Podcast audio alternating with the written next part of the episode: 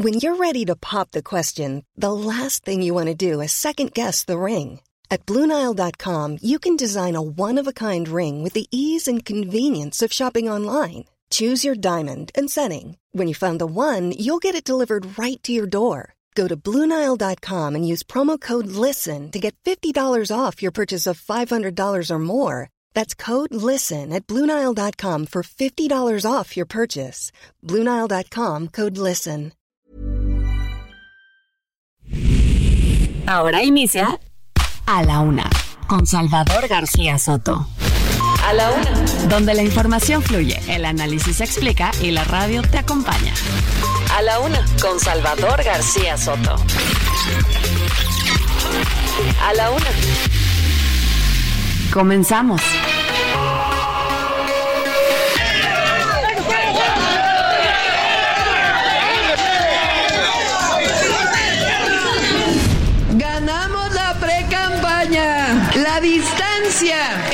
Nosotros y el segundo lugar es, en el peor de los escenarios, 20 puntos de diferencia.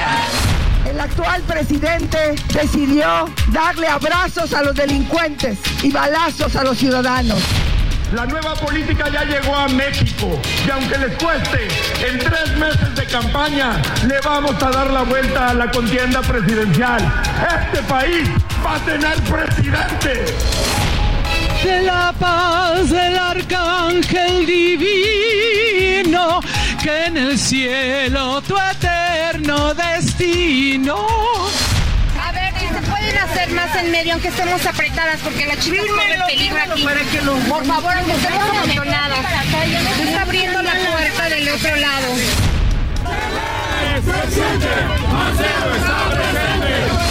Todos los días estamos protegiendo al pueblo. Y no hay impunidad.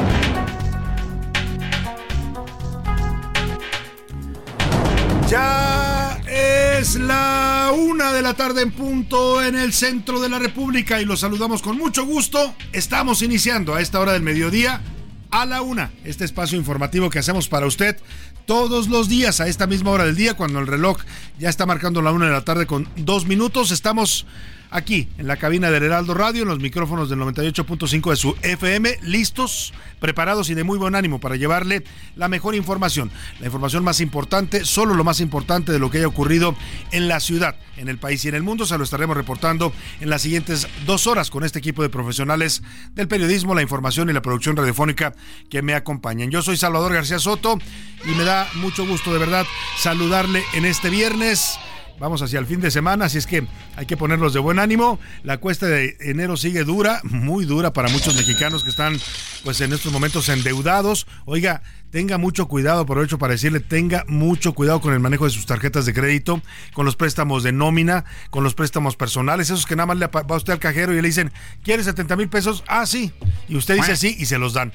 Cuidado. ¿Sabe cuánto están cobrando de intereses esos préstamos? Préstamos personales, de nómina, eh, eh, las tarjetas de crédito, entre 50 y 70% de intereses. O sea, en el momento que usted adquiere una de esas deudas, o deja de pagar su tarjeta, no paga saldo total o el por lo menos el pago para no generar intereses, su, su saldo se dispara. Se le puede ir hasta el doble si usted no tiene cuidado de un mes a otro. Así es que hay que tener mucho cuidado en estos momentos, sea cauteloso con las tarjetas, manéjelas y gaste solamente lo que pueda pagar cada mes porque si se excede va a tener usted problemas. He sabido de mucha gente que ahorita está, anda en problemada negociando con los bancos y es horrible, no puede uno dormir, está angustiado porque además se la pasan hablándole para cobrarle, le mandan cartas de abogados a su despacho, es un acoso total y constante. Así es que mucho cuidado con el manejo del crédito, los intereses de tarjeta de crédito y de préstamos personales en los bancos están al 50 y entre el 50 y el 70 hay unos que cobran más del 70, hágame usted el favor.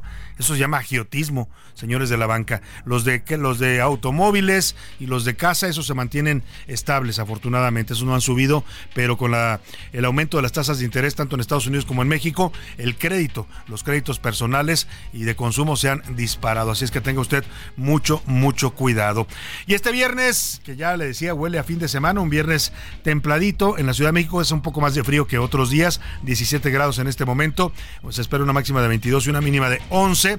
Este viernes la música se la vamos a dedicar a un gran escritor norteamericano, Edgar Allan Poe, eh, cumple 205 años de su nacimiento nació el 19 de enero de 1809 en Boston, Massachusetts, allá en los Estados Unidos. Fue un escritor, poeta, crítico y periodista del género romántico. Es reconocido como uno de los maestros universales del relato corto. También fue eh, renovador en la llamada novela gótica y los cuentos de terror.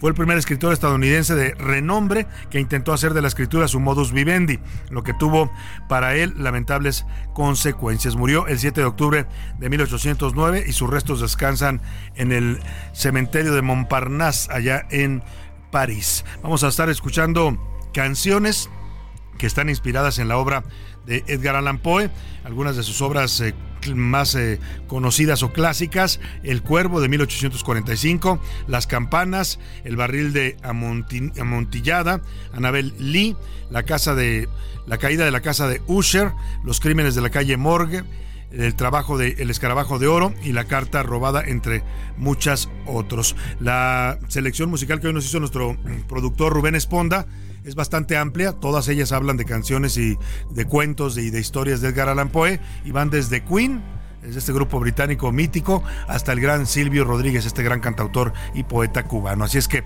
estése muy pendiente de la música aquí en La Una y también estése muy pendiente porque tenemos regalos. Hoy vamos a estar regalones aquí en La Una. Le voy a tener pases dobles para que se vaya a ver la obra de teatro cabaret Divas de Corredor.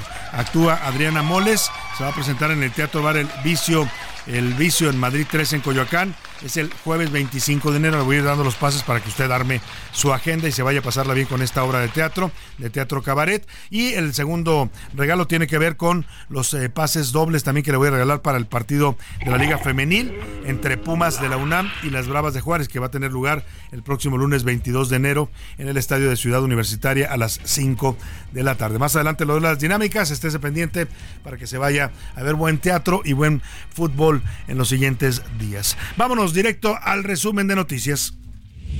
A la una, con Salvador García Soto. Best Friend Forever en Washington, Estados Unidos, se llevó a cabo una nueva reunión de alto nivel entre funcionarios de México y de los Estados Unidos. Abordaron el fenómeno migratorio, por supuesto también los temas que tienen que ver con el tráfico de fentanilo hacia los Estados Unidos. Estuvieron presentes en la reunión privada los secretarios de Defensa y de Marina de México, Luis Crescencio Sandoval y Rafael Ojeda, la secretaria de Seguridad Federal, Rosa Isela Rodríguez, y Francisco Garduño, el polémico director del Instituto Nacional de Migración. Del lado norteamericano, Anthony Blinken, secretario de Estado, Elizabeth Sherwood, asesora de Seguridad Nacional, entre otros. Ya le voy a dar todos los detalles. Y cierres. Este jueves, después de 60 días, cerraron ya las precampañas presidenciales. Cada una de los aspirantes eh, a la presidencia lo hicieron en distintos lugares. Sheinbaum abarrotó el Monumento a la Revolución. Eso sí, muchos camiones con gente que vino acarreada del interior de la República. Xochitl Galvez en Guanajuato tuvo un evento mucho más pequeño. Eh, y Jorge Álvarez Maínez también un evento más, más reducido en la capital de Nuevo León, en la ciudad de Monterrey. Le voy a dar los detalles. Golpe al narco. En Nuevo León detuvieron a José Alberto García alias Quena. Se le considera líder de los ciclones del cártel del Golfo. Está acusado además de ser un generador de violencia en la zona metropolitana de Monterrey. Además del secuestro también de cuatro estadounidenses en marzo del año pasado ocurrido en Matamoros. Le voy a dar la información. A su suerte, le vamos a hablar de los asaltos que están sufriendo los transportistas en las carreteras del país. Ya la semana pasada la Canacintra denunciaba esto era ya eh, inaceptable para los eh, empresarios y para los transportistas. 46 asaltos diarios se están reportando en las carreteras de México a unidades de transporte que pues mueven todo tipo de productos. Lo malo es que no solo roban la mercancía, que ya de sí de suyo es un delito grave, sino además también en muchos casos asesinan a los choferes, a los traileros y a los operadores de estas unidades de carga. Es tan delicado el asunto que ya los señores empresarios de este ramo dicen que no se consiguen choferes, ya nadie quiere trabajar como chofer de carga en este país. Vamos a hablarle de casos recientes que acá han ocurrido en las últimas horas en la carretera México-Querétaro. Si escuchó usted bien, están asaltando y matando transportistas en la México-Querétaro, aquí a unos 120 o 130 kilómetros de la Ciudad de México. Y todo se derrumbó este viernes y los corredores de San Lázaro le dedican su rola de la semana a las obras que se le han caído a la 4T. Oiga, no se les cae. Lo único que no se les cae es la vergüenza o el cinismo, ¿no? Porque van varias obras que se derrumban en esta en este gobierno. Vamos a tener música de los curuleros sobre esto. Por cierto, ahora que hablaba yo de la inseguridad en las carreteras, de la violencia en el país, hoy el presidente López Obrador dice que no, que todo está muy tranquilo y todo está muy en paz. Más adelante le pongo el audio de una visión francamente que ya no se explica de otra manera más que un presidente que ya se evadió de la realidad, no está viendo la realidad que están sufriendo los mexicanos. También tendremos las historias de pelos de Mauricio Rugerio que viene a la cabina para contarnos la experiencia de las eh, radioescuchas que ganaron su cambio de imagen aquí en A la Una en este 2024. En los deportes, de Principito a Rey, el Club Betis de España organizó una despedida de leyenda para el mejor extranjero que ha tenido en 16 años, así lo catalogan allá en el Club Betis en 116 años, el mexicano Andrés Guardado, que regresa al fútbol mexicano para incorporarse al León. Además, Tigres ante Chivas y la ronda divisional de la NFL en el fin de semana deportivo de Oscar Mota. También tendremos el entretenimiento con Anaya Arriaga y mucho, mucho más para compartirle en las siguientes dos horas en la que esperamos, aspiramos y queremos ser su compañía diaria al mediodía. Vámonos directo a la información que usted tiene que conocer en este viernes. Estas son las de cajón en A la Una. Una de la tarde con 11 minutos. Hace justamente minutos en Washington, D.C. concluyó la reunión especial de alto nivel entre autoridades de México y los Estados Unidos.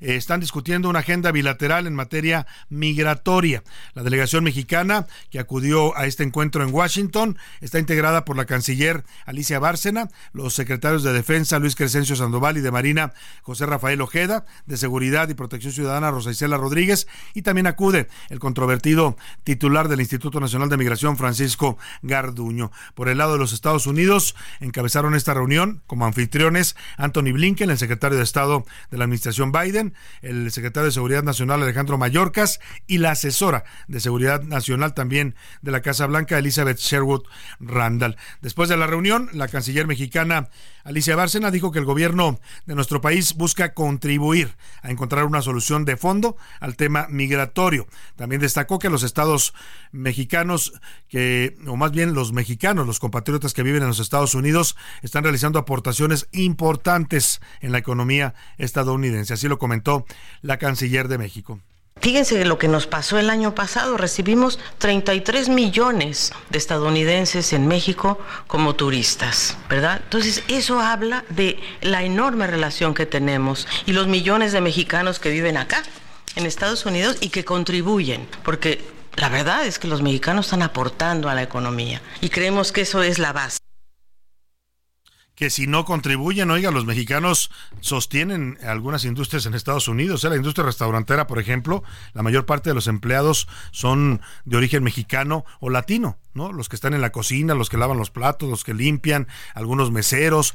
Así es que, claro que contribuyen, son un factor importante el trabajo de, la mano de obra mexicana para la economía de los Estados Unidos en la mayor parte del territorio estadounidense. Antes, antes decíamos los mexicanos están bien focalizados, los que viven allá y trabajan en California, en Chicago, en eh, por ahí, eh, si acaso Illinois, ¿no? Eh, Texas, pero ahora Usted encuentra mexicanos en lo mismo en Tennessee que en Iowa, que en cualquier parte de los Estados Unidos, en Detroit. En fin, los mexicanos se han extendido por todo el territorio estadounidense en esta necesidad de buscar empleos, empleos que además, déjeme decirle, si no los hacen los mexicanos o los latinos, no los hace nadie. ¿eh? Hay industrias en Estados Unidos que se han paralizado y presentan déficit de trabajadores porque los estadounidenses no quieren esos trabajos y por eso necesitan la mano de obra eh, calificada de los mexicanos y los latinos. Oiga, y también le agradeció la canciller Bárcena al secretario de Estado Blinken, dijo que la relación bilateral entre ambas naciones es sólida y afectuosa. En todo este contexto de este encuentro en Washington y previo a la reunión de esta organización Human Rights Watch envió una carta al presidente López Obrador para solicitar su rechazo a cualquier acuerdo con Estados Unidos que restrinja el asilo e incremente las deportaciones de migrantes. El texto que le manda Human Rights Watch, esta organización internacional de defensa de derechos humanos y de los migrantes, al presidente López Obrador dice textual. El presidente López Obrador tiene la oportunidad de defender los derechos de miles de migrantes y solicitantes de asilo vulnerables, en su mayoría latinoamericanos, negándose a acceder a otro acuerdo que permita a Estados Unidos expulsar migrantes hacia México. El presidente de México debería dejar en claro que no pretende ser cómplice de este intento por parte de congresistas estadounidenses de despedazar el sistema de asilo en los Estados Unidos. Lo que le está pidiendo Human, Human Rights Watch al presidente de México, pues es que no, no acepte acuerdos con Estados Unidos que impliquen que México pues vuelva a endurecer su política migratoria, ¿no? ¿Se acuerda cuando mandamos al ejército a la frontera sur? a prohibir totalmente el paso de migrantes, incluso a, golpear migrantes. Bueno, pues es lo que está pidiendo Human Rights Watch, que no volvamos a hacer ese tipo de acuerdos con los Estados Unidos y que México abogue más por su derecho al asilo y por su derecho al libre tránsito por nuestro territorio. Y oiga, de la migración y de las reuniones en Washington, vámonos a las campañas. Vamos a descansar un poquito, ¿eh? Aproveche usted ese descanso porque en este periodo que comienza el día de hoy y hasta el próximo primero de marzo, que se le llama intercampañas, está prohibido el proselitismo de las candidatas. Quiero pensar que también van a quitar algunos spots, José Luis. Eh, aquí anda José Luis Sánchez, ¿cómo estás? Sí, exacto. Buenas tardes, eh, Salvador. Buen viernes. Exactamente, se quitan spots y la idea es, en teoría, es que los partidos deberían de definir ahorita a sus candidatos, aunque ya están definidos, y va a haber un silencio total por parte de las Exactamente. Eh, vamos a, descansar, no hay debates, no hay mesas redondas, nada de que van a dar, a dar entrevistas, tampoco pueden darlas en este periodo de intercampañas, o sí pueden darlas. Sí pueden dar, pero no pueden comentar nada al respecto de la elección. Y ni de sus propuestas. Ni sus propuestas. pueden comentar, por ejemplo, la violencia. Claro, sí pueden hablar de los problemas del país, pero, no pueden decir, yo voy a hacer esto porque yo creo que mi mejor, proyecto es el mejor, eso está prohibido. Eh, así es que nos van a dejar descansar, pues que es un mes, mes y, medio. mes y medio más o menos de aquí al primero de marzo que arrancan las campañas formales. Aprovechelo usted porque después nos van a bombardear otra vez con toda pues con todo lo que nos mandan en las campañas, ¿no? Las promesas y todos estos discursos a veces tan farragosos, la verdad, yo no sé usted, pero a mí estas precampañas me parecieron todavía aburridas, lentas y muy tediosas. Habrá que ver si se ponen las pilas las candidatas y el candidato. José Luis. Nada más para un dato, Salvador, se esperan 52 millones de spots que las y los mexicanos nos vamos a echar. 52 millones de spots, porque acuérdate que no solamente son presidentes, sino todo lo que se va a elegir. ¿No podremos pedir una, un amparo por tortura o algo así? Eh, podría ser eh, tortura visual y auditiva, Salvador, porque Contaminación auditiva, ¿no? Pero además, Salvador, ya no es radio, televisión, sino ahora internet, redes sociales, y todo. Los espectaculares. Los viendo sus caras ahí cuando uno se va despertando. Dios, qué horror. Bueno, pues así está las campañas. Aprovecha este pequeño descanso que nos van a dar. Ya la precandidata presidencial de la Alianza Sigamos Haciendo Historia, Claudia Sheinbaum, del partido Morena, cerró ayer su proselitismo en el Monumento a la Revolución. Llegaron, oiga, esta sí fue noticia, ¿eh? Apareció sorpresivamente Marcelo Ebrar para darle su respaldo a Claudia Sheinbaum, algo que es significativo en este momento de las campañas, porque pues hasta ahora Marcelo Ebrard se había negado, se había negado a levantarle el brazo a Claudia Sheinbaum. No, acuérdese que no se presentó a la conferencia donde la presentaron ya como ganadora de la encuesta, eh, no volvió a aparecer con ella en actos públicos, salvo en aquella reunión privada que después revelaría Marcelo Ebrard, tuvieron para negociar que le dieran ciertos espacios al canciller o al ex canciller y a su a su gente. Bueno, pues ayer apareció incluso iba vestido de Guinda, ¿no? Para que no quedaran dudas, y acudió ahí a darle un espaldarazo a la candidata morenista. Eh, muy lleno, el, ahora vamos a, escuchar crónicas que nos hicieron nuestros reporteros y corresponsales, muy lleno el monumento a la revolución, lo que le llaman la Plaza de la República, estaba atiborrado y también lo que estaban atiborradas eran las calles aledañas con camiones y camiones y camiones y camiones. Son muy curiosos los de Morena, ¿eh? El señor Martí Batres, eh, yo no sé si les dé permiso especial o si Morena goza de privilegios, pero estos camiones está, invaden todas las calles aledañas, ¿eh? Calles y avenidas, lugares donde no tienen prohibido estacionarse los camiones, pues ahí estaban Pero claro, como es un acto de Morena, el señor Martí Batres no dice nada. No fueran de la oposición porque les manda a poner vallas, ¿no?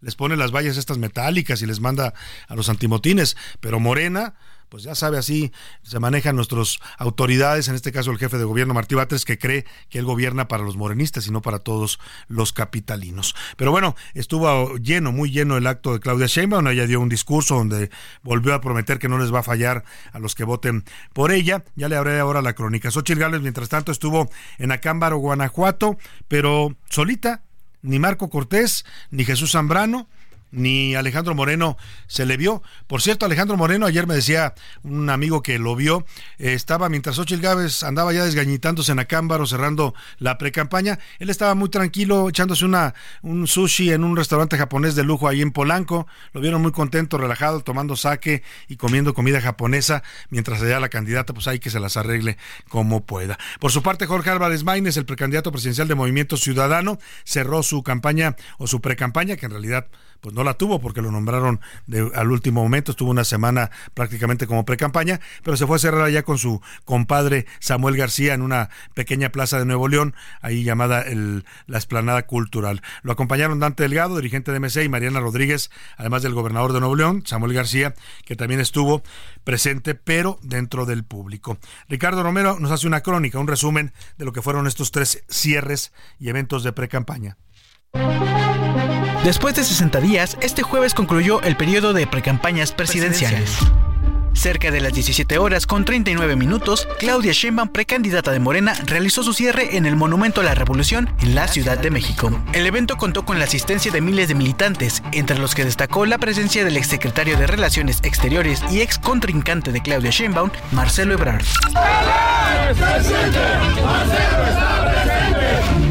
Durante su discurso, la ex jefa de gobierno de la Ciudad de México aseguró haber ganado el periodo de precampañas. Además, señaló que durante la administración del presidente López Obrador se ha logrado reducir los homicidios dolosos hasta en un 20%. Ganamos la precampaña. La distancia entre nosotros y el segundo lugar es, en el peor de los escenarios, 20 puntos de diferencia. El presidente en la mañanera mostró los resultados de seguridad. Una disminución de más del 20% en homicidios dolosos entre 2018 y 2023. A las 18 horas con 3 minutos, la precandidata de Fuerza y Corazón por México, Xochil Gálvez, realizó su cierre en Acámbaro, Guanajuato. Estuvo acompañada por el dirigente nacional del PAN, Marco Cortés, y su vocera de campaña, Kenia López Rabadán, entre otros militantes, pero no por los dirigentes del partido del PRI, Alejandro Moreno, y tampoco del PRD, Jesús Zambrano. En su discurso de cierre, Xochil Gálvez arremetió en contra de Claudia Sheinbaum, quien días atrás responsabilizó al gobierno panista de Guanajuato por la inseguridad que se vive en el estado. Que es falso. El actual presidente decidió darle abrazos a los delincuentes y balazos a los ciudadanos. El actual presidente no quiso enfrentar a la delincuencia. Por eso Guanajuato está sufriendo. Pero eso se va a acabar. Porque yo sí voy a enfrentar a la delincuencia. Finalmente, cerca de las 18 horas con 43 minutos, Jorge Álvarez Maínez, precandidato presidencial de Movimiento Ciudadano, cerró en Monterrey, Nuevo León. Álvarez Maínez se lanzó en contra de los dirigentes nacionales del PRI y el PAN, a quienes les agradeció por haber destapado los acuerdos que tenían con el actual gobierno de Coahuila. Además aseguró que le dará la vuelta a la contienda para ser electo presidente.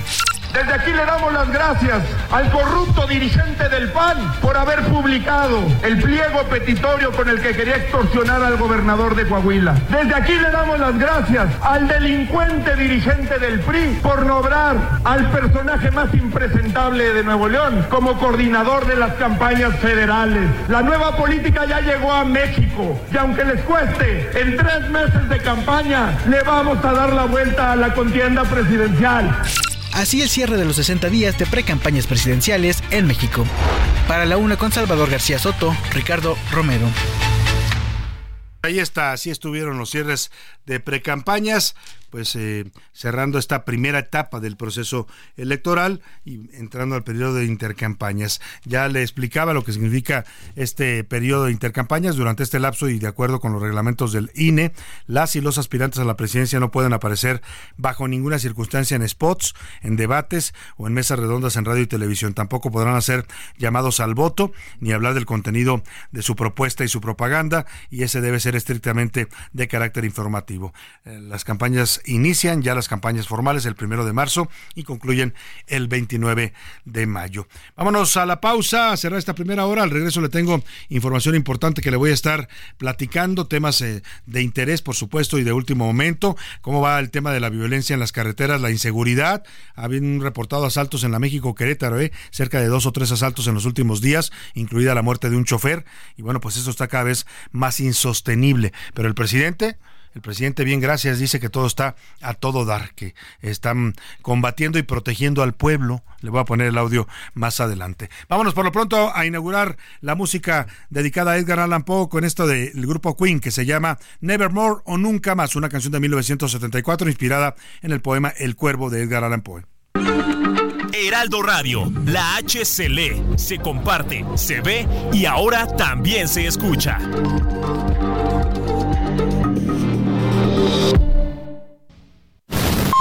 Ya estamos de vuelta en A la Una con Salvador García Soto.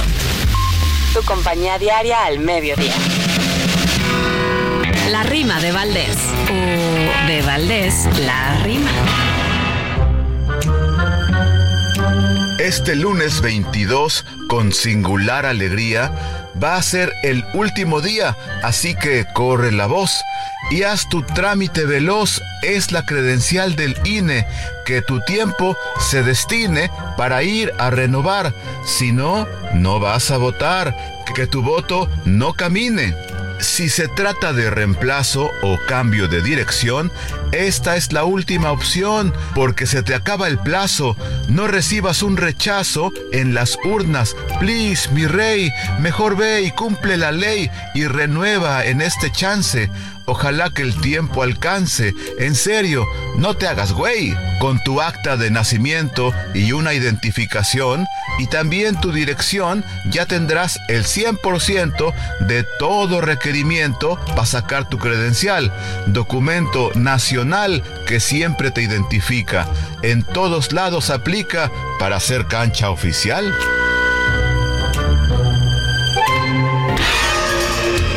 Cuervo es la obra más conocida de Edgar Allan Poe. Fue publicada por primera vez en 1845. Este poema oscuro y melancólico se ha convertido en un ícono literario y cultural. Este texto resalta la habilidad que tenía el escritor para crear atmósferas intensas y explorar lo macabro que lo distingue como un autor singular en la historia de la literatura.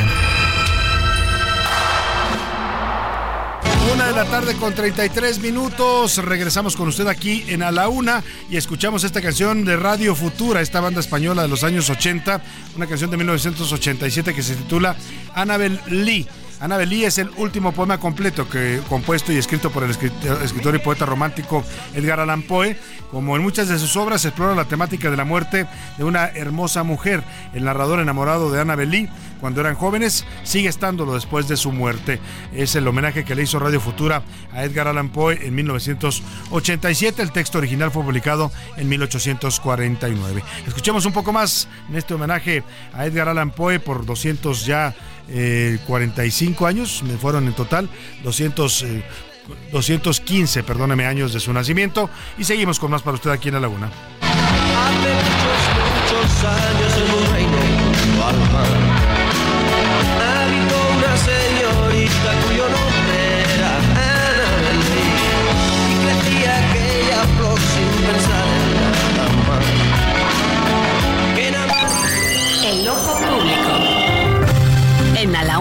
Tenemos la visión de los temas que te interesan en voz de personajes de la academia, la política y la sociedad. Hoy escuchamos a Jimena Céspedes en hashtag La conversación en tiempo real. El ojo público. La falta de agua dejó de ser un rumor en redes sociales para convertirse realmente en un tema de discusión. En la semana, más de 13 millones de personas han mencionado el tema.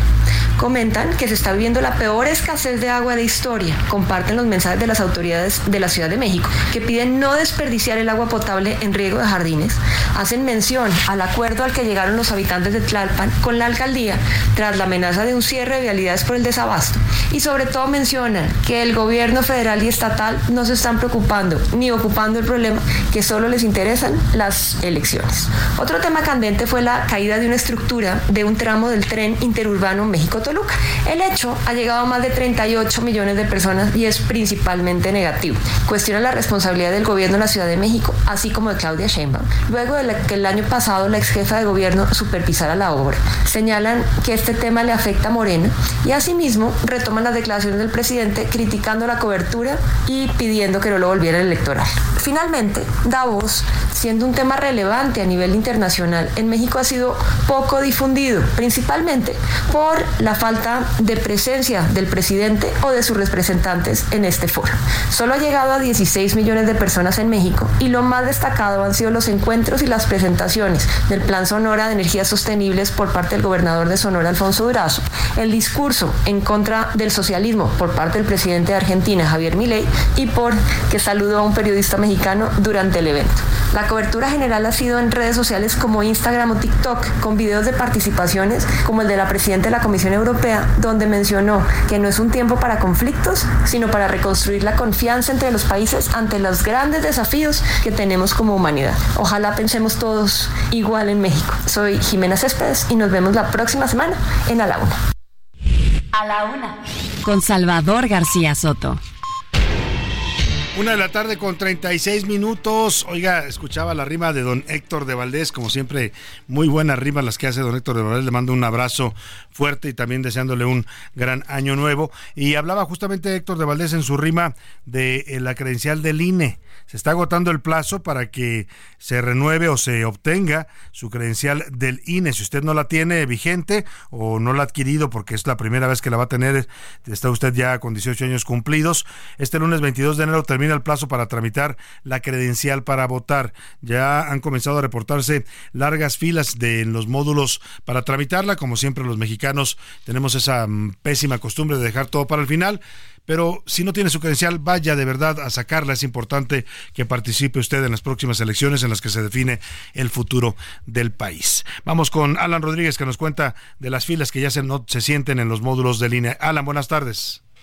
A unos días de que concluya el plazo para realizar trámites en el Instituto Nacional Electoral, cientos de personas realizan largas filas en los módulos para obtener la reposición de su credencial, cambio de domicilio y corrección de datos. Dejé el original o la que tengo en un domicilio fuera de México y no sé cuándo voy a regresar a ese domicilio, así que voy a sacar un duplicado no, no imaginaba esto, así que pero vamos a asumirlo, pues así están las condiciones.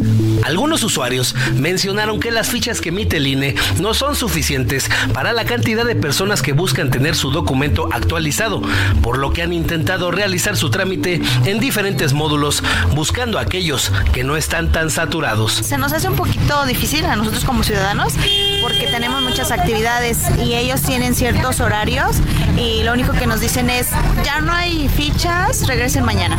El 22 de enero también concluye el plazo para inscribirse al padrón electoral. Las personas mayores de edad o que estén a meses de cumplir los 18 años también buscan obtener por primera vez su credencial para votar.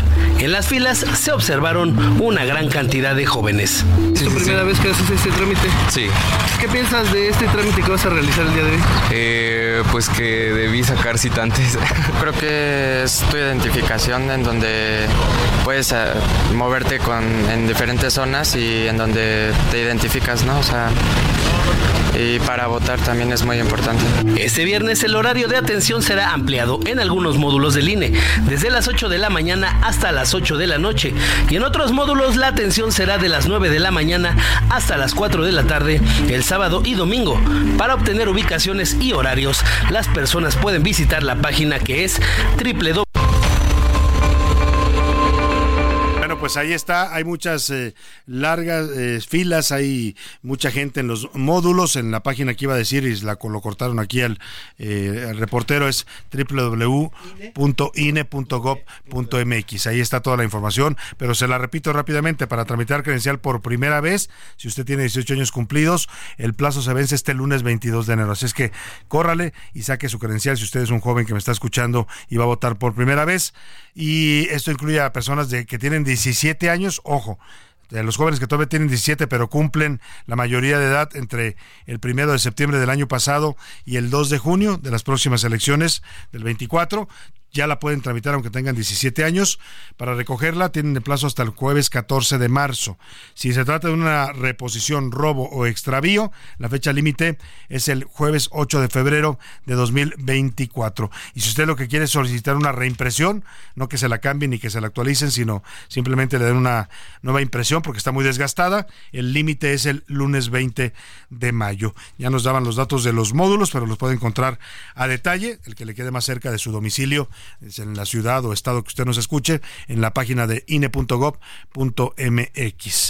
Oiga, y también ahí puede hacer citas, ¿eh? es importante porque puede hacer en línea la cita para que no vaya usted a hacer filas, nada más dice quiero mi cita para el tal día, tal hora y ya va usted al módulo que le indiquen. Oiga, hoy el presidente López Obrador pidió a los pobladores de Chiapas, ayer tratamos este tema con Isaín, Mandujano, corresponsal de la revista Proceso allá en Chiapas, y nos hablaba de estos éxodos que se están dando ya, estos fenómenos de desplazamiento en el que muchos pobladores están huyendo de sus comunidades en la zona de Chicomucelo y algunos otros lugares de esta zona de la Sierra de Chiapas para ponerse a salvo de la violencia del narcotráfico, están dejando atrás sus propiedades, sus casas, sus animales, cargan con lo que pueden y se van a vivir a otro lado porque de plano en donde ellos eh, eh, vivían, pues ya no se puede simplemente vivir por esta violencia del crimen organizado. Le preguntaron al presidente de este asedio y de estos fenómenos de desplazamiento en Chicomucelo, Chiapas, y esto fue lo que contestó.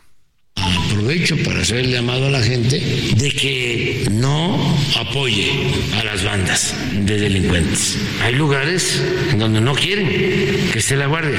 Me consta sitios en donde no se podía conseguir un terreno para instalar una, eh, un cuartel. Ahumada, por ejemplo. Y si no quieren que esté la guardia es porque están protegiendo a delincuentes.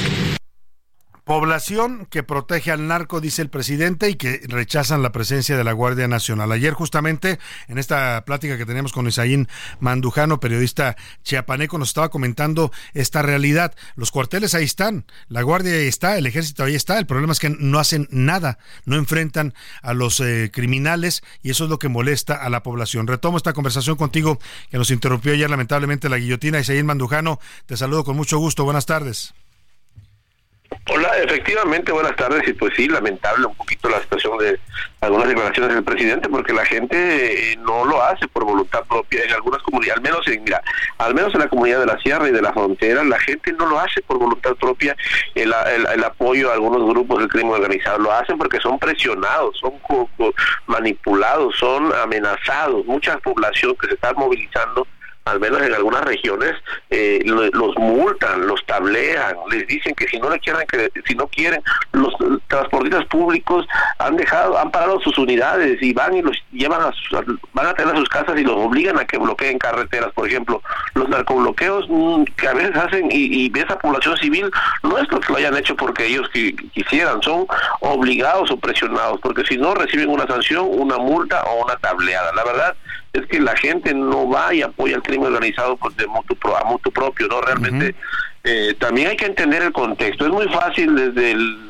escritorio, desde nuestra comodidad citadina, entender cómo opera el grupo del crimen. Es muy difícil entender cómo opera el crimen organizado en el territorio, en las comunidades rurales indígenas, campesinas, donde ellos están desamparados del Estado mexicano, de las autoridades, y no y llega el crimen organizado armado y los levantan, los desaparecen, los asesinan y pues la gente eh, de una u otra manera está sufriendo de esto. ¿Qué está pasando ahorita? Que hay una situación muy crítica de desplazamiento forzado. La mayor parte de los, desplaza- de los desplazados están en albergues cristianos, en casas de familiares, en casas de amigos, en casas de iglesias evangélicas y, y católicas, y muy pocos se han ido a refugiar a- con las autoridades de protección civil. Están en Socoltenango, en Simol y en Comitán principalmente. La mayor parte de la población está fuera de, de control del gobierno, es decir, no están eh, bajo la tutela del Estado mexicano. La gente ha podido, eh, busca sobrevivir con sus propios medios de recursos, eh, ver dónde pueden dormir, dónde pueden comer, dónde pueden ir a hacer sus necesidades fisiológicas. En fin, es una situación muy crítica y pues bueno, hay, aquí nada más quiero referir algo. El gobierno, el- las autoridades de protección civil no han reconocido legalmente a los desplazados como desplazados. Le llaman, eh, en sentido estricto legal, personas en situación de vulnerabilidad. ¿Qué quiere decir esto?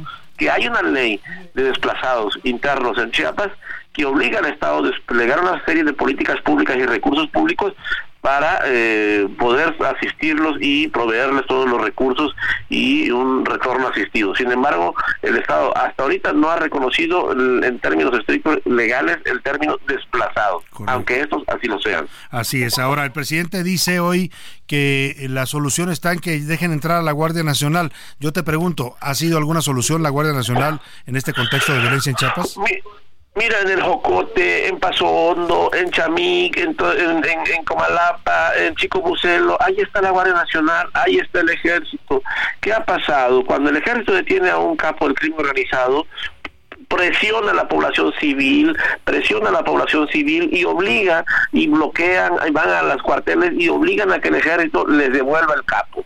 Presionan a la población civil, manipulan a la población civil cuando les decomisan armas, presionan y les devuelven las armas. Eso lo dice la gente, no lo digo yo, ¿no? la gente dice que, que finalmente el ejército ha estado prácticamente sometido al, al crimen organizado de pronto y cede ante los chantajes, las amenazas y las presiones que se dan en la zona. Y, y la verdad es que, como te, te decía, en- en- y como dice el presidente, efectivamente, en Chicomucelo está el 101 batallón de infantería. Es un cuartel, como te decía la vez pasada, que inauguró Cienfuegos y Manuel Velasco, y que ese cuartel, con bombo y platillo, se anunció como uno de los más importantes en esta región de la frontera sur. Sin embargo, ahí enfrente pasan los convoyes de camionetas del, del grupo de crimen organizado. ¿Quién los detiene? ¿Quién los frena? ¿Tiene la anuencia de las Fuerzas Armadas? No sé, pero ahí están y la gente se indigna y dice, oye, pues si ahí están pasando, no los detienen, no los desarman, ¿no? la gente sí está preocupada, ¿no? Sin duda alguna, preocupada, desesperada y ahora también desplazada de sus comunidades de origen. Vamos a estar atentos a esta problemática en Chiapas. eh, y dices tú, pues, ¿cómo le llaman a eso? Yo diría abrazos, no balazos, Isaín. Efectivamente. Pues de eso se trata al final todo esto. es. Te agradezco mucho estos reportes, Un abrazo, Isaín. Muy mucho. amable, gracias. Seguimos pendientes de la cobertura y el trabajo que realiza Isaín Manduján, uno de los periodistas más experimentados en este momento en Chiapas, que está reportando esta situación de violencia y desplazamiento. Es muy distinto lo que se puede ver desde Palacio Nacional o ahí en la comodidad de un salón donde se reúne con su gabinete de seguridad y le informan, a verlo en el terreno. Ojalá el presidente fuera a esta zona y hablara con la gente para que supiera lo que realmente está pasando y no lo que le dicen sus colaboradores. Vamos a otros temas rápidamente, pues tiene que ver con lo mismo, la violencia en las carreteras. Vamos a hacer contacto con eh, personal de la organización de eh, Organizaciones Unidas del Transporte, es una coalición de Organizaciones Unidas del Transporte porque han convocado a un paro nacional de transportistas el próximo 5 de febrero. Aunque será nacional, el paro principal se convoca eh, en la México Querétaro, justo en el entronque con el Arco Norte, lugar donde se han extendido los asaltos y asesinatos de transportistas. Eh, saludo con gusto la línea telefónica para hablar de este paro nacional de transportistas por la violencia y los asaltos que padecen a José Abugaber. Él es presidente de esta Confederación de Cámaras Industriales, la Cana Sintra. ¿Cómo está, don José? Un gusto saludarlo. ¿Cómo estás, Salvador? Este, José Abugader, aquí de Concamín. Perdóname, Eh, con Camín, gusto José, sí. Una disculpa, sí. No, no te preocupes, aquí a todo tu auditorio. Muchas Sí, gracias. Adelante. Muchas gracias. Pues, eh, ¿cuál es en este momento la situación? Veamos este reporte que hicieron ustedes la semana pasada, más de 46 asaltos diarios. Hoy vemos esta convocatoria de los transportistas a un paro en protesta por la violencia. ¿Qué dice el gobierno? ¿Responden algo a estos llamados de auxilio que se están haciendo, José? Híjole, mira, Salvador, la inseguridad en el país es un tema que como industria nos preocupa mucho, ¿no? Porque afecta a todos, a la industria, a las empresas, al transporte, pero también, y eso hay que dejarlo claro, a la sociedad. Ya hemos tenido muchas reuniones con el gobierno federal, particularmente con la Secretaría de Seguridad y Protección Ciudadana y con la de Gobernación, así también con la Guardia Nacional para combatir ese problema que sucede en autopistas y carreteras. Pero no ha habido el avance que quisiéramos, sobre todo en el tema de robo a autotransporte. Es el más fuerte que hoy tenemos a nivel nacional. Tenemos claro que hay muy buena voluntad del gobierno por resolver este problema y que se ha avanzado al respecto, pero sí queremos insistir en la necesidad de reforzar la seguridad para proteger el transporte de carga y de pasajeros. Como bien mencionabas tú, 46 unidades diarias en el transporte es demasiado en un tema ya de, como país, ¿no? Claro. Ahora, las pérdidas son millonarias. Estaba yo viendo en el reporte que ustedes elaboran en, la- en la Concamín, eh, 7 mil millones de pesos han eh, costado estos robos, pero a eso me imagino que hay que sumarle, don José Abugaver, el gasto que ustedes hacen en seguridad y, bueno, pues también el impacto que tiene para los consumidores finales. Mira, nos cuesta a todos, porque al final también el consumidor final lo paga, nos cuesta a todos 19 millones de pesos diarios por el robo de transporte de carga. Ese es un número muy alto que sí nos preocupa, aumentó de, de un año a otro un 6% en vez de bajar, porque se han bajado algunos incidentes en temas de robos, el tema de algunos detalles, pero en el tema del robo de transporte no se ha bajado. Sí, tenemos que tener seguridad que hay que, que- la confianza, porque si seguimos con esto, pues ¿cuál es la confianza? Porque también rompe las cadenas, ¿no? Porque ¿cómo afecta la inseguridad a la industria? Tiene un impacto significativo en la industria del país porque tiene impacto en diferentes cuestiones. Costos adicionales, porque las empresas se van obligadas a destinar recursos para garantizar su seguridad, como el pago de mayores primas aseguradoras, la contratación de personal de seguridad e implementación de sistemas de vigilancia. También la pérdida productiva, porque también nos interrumpe las operaciones de las empresas, ya sea por robos, extorsiones o secuestros. Y estas interrupciones pues, pueden ocasionar retrasos en la producción y distribución de bienes y servicios que quedamos muy mal nacional e internacionalmente hablando, ¿no? Pues nos debilita, ¿no? Debilita la inversión y la inseguridad sin duda desalienta algunas veces la inversión nacional y extranjera.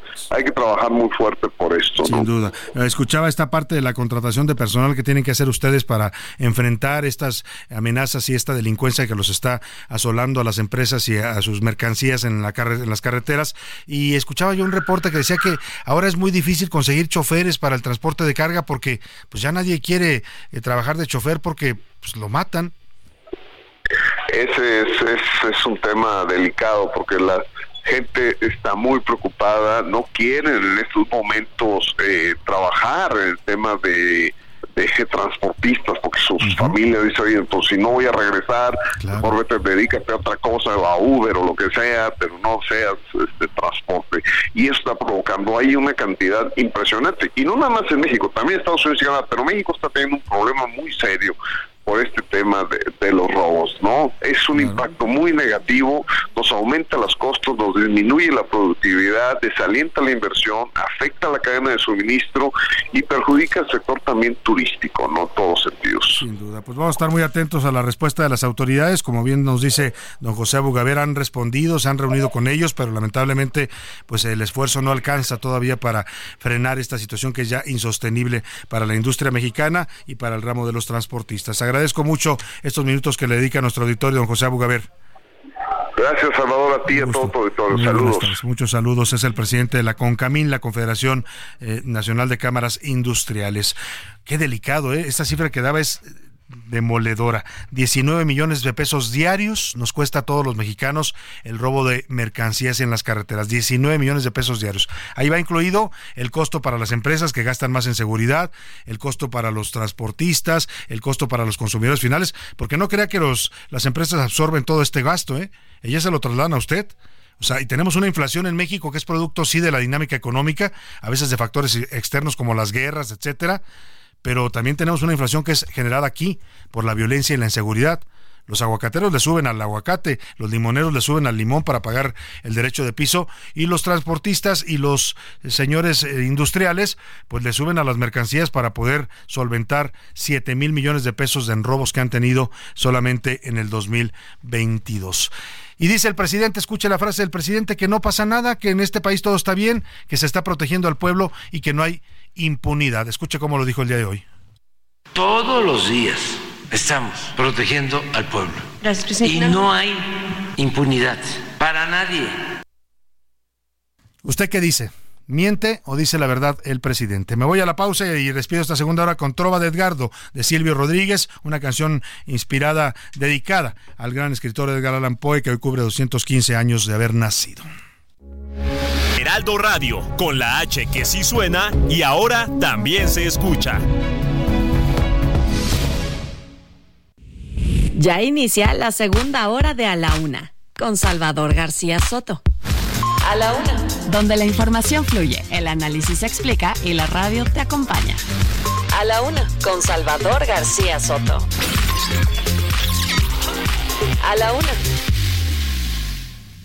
Dos de la tarde en punto en el centro de la República y saludamos con mucho gusto a toda nuestra audiencia porque estamos iniciando a esta hora del mediodía la segunda hora de a la una y también, también ya la tarde de este viernes viernes 19 de febrero y además también iniciamos el fin de semana, perdón, viernes, viernes 19 de enero y también comenzamos el fin de semana. Vamos a ponernos de buen ánimo porque estamos empezando el fin de semana. Así esté eso. Bueno, pues vamos a, a tener todavía mucha, mucha más información en esta segunda hora de a la una, temas importantes que le voy a estar compartiendo, que vamos a estar informando, por supuesto, también analizando y comentando para usted. Todavía no terminamos con las heladas. Los expertos están advirtiendo que ya mm, sobre profundas sequías y largas temporadas de estiaje para este año, más del 87% del territorio mexicano, escuche usted, va a sufrir lo que llaman estrés hídrico importante, o sea, sequía y falta de agua. Agárrese, porque aquí en la Ciudad de México se habla de posibilidades ya de tandear el agua ante los bajos niveles del sistema Cuchamala. También le voy a platicar que en Nuevo León detuvieron a José Alberto García, alias El Quena. Lo consideran líder de los ciclones del cártel del Golfo y lo acusan uno de, ser, de ser uno de los principales generadores de violencia en la zona metropolitana de Monterrey. Le voy a dar la información. También hablaremos eh, con los curuleros de San Lázaro. Bueno, más bien escucharemos su canción sobre los derrumbes de la 4T. Todo se derrumbó en la 4T. Y también hablaremos con Mauricio Rugerio, que viene a cabina para hablar sobre las ganadoras del cambio de imagen que le regalamos en diciembre aquí en A la Una a nuestras radioescuchas. Tendremos los deportes con Oscar Mota y mucho, mucho más para eh, informarle y acompañarle en este viernes 19 de enero. También hay regalos, en un momento más le digo la dinámica para que se vaya al teatro a ver eh, la obra Divas de Corredor y también al fútbol femenil en nuestro país. Vámonos por lo pronto a escuchar más de esta canción con la que estamos regresando. Se llama Gato Negro. Es, un, eh, es interpretada por Legado de una Tragedia. Es una agrupación española de ópera rock que se inspira en la vida y obra de Edgar Allan Poe, a quien estamos hoy homenajeando por los 215 años de su nacimiento. Escuchemos un poco más de esta ópera rock con el llamado Gato Negro, el personaje en el que reencarnaba en sus poemas el señor Edgar Allan Poe y seguimos con más para usted en la Una. Bueno, pues así, a este ritmo de la ópera rock, vámonos con más temas importantes, pero antes que nada vamos a lanzar, si les parece, prepárenme por ahí las fanfarrias para, o más bien los eh, tambores para las preguntas, porque tenemos dos pases dobles para una obra de teatro cabaret que se ve bastante divertida con Adriana Moles, la hemos tenido aquí en cabina, es una gran actriz de teatro cabaret. ¿Dónde y cuándo, José Luis? Vamos a invitar a nuestro público que se vaya a ver buen, buen teatro cabaret. Pues se trata además y nada menos de este gran lugar que es el Teatro Bar El Vicio Salvador. Es un cabaret que además se disfruta mucho por la cercanía con los actores y las actrices que se presentan. Claro. Pero además puedes echarte un traguito ahí, disfrutar, comerte una, botanita, comerte una rica botanita. Algo mientras estás viendo las obras y las de teatro cabaret. Y se trata de la obra eh, Divas de Corredor, que es el jueves 25 de enero a las 8 de la noche, con Adriana Moles, la gran, la gran Adriana Moles, en el Teatro Bar El Vicio, ubicado en Madrid 13, en la alcaldía de Coyacán. Y bueno, pues eh, la pregunta que les hacemos, y si quieres ponemos el doble.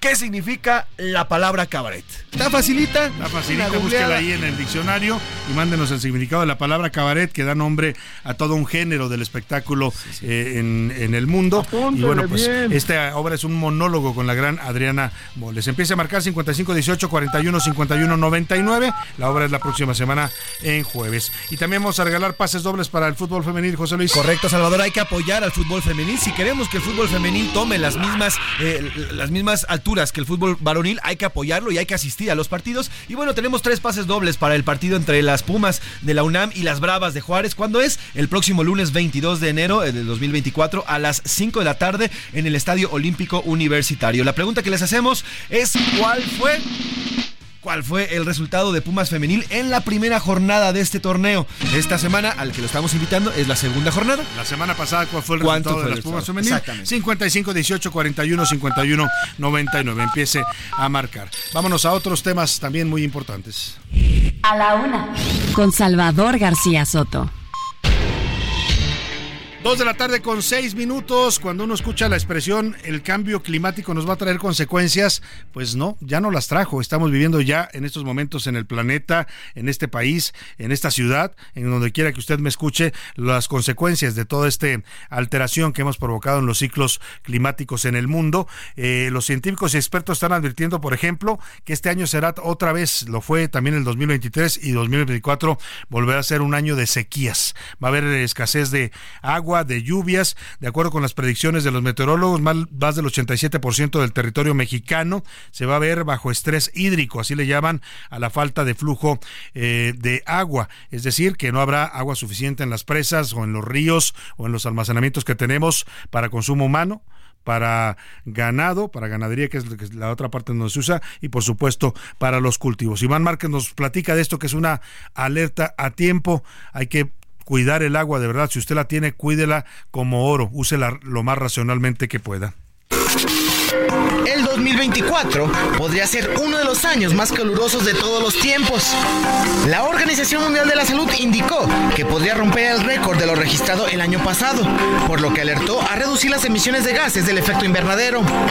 Mientras que cifras de la Oficina Nacional de Administración Oceánica y Atmosférica de Estados Unidos señaló que hay fuertes probabilidades de que este año sea más caluroso y un 99% de que se sitúe entre los cinco más cálidos de los registros históricos.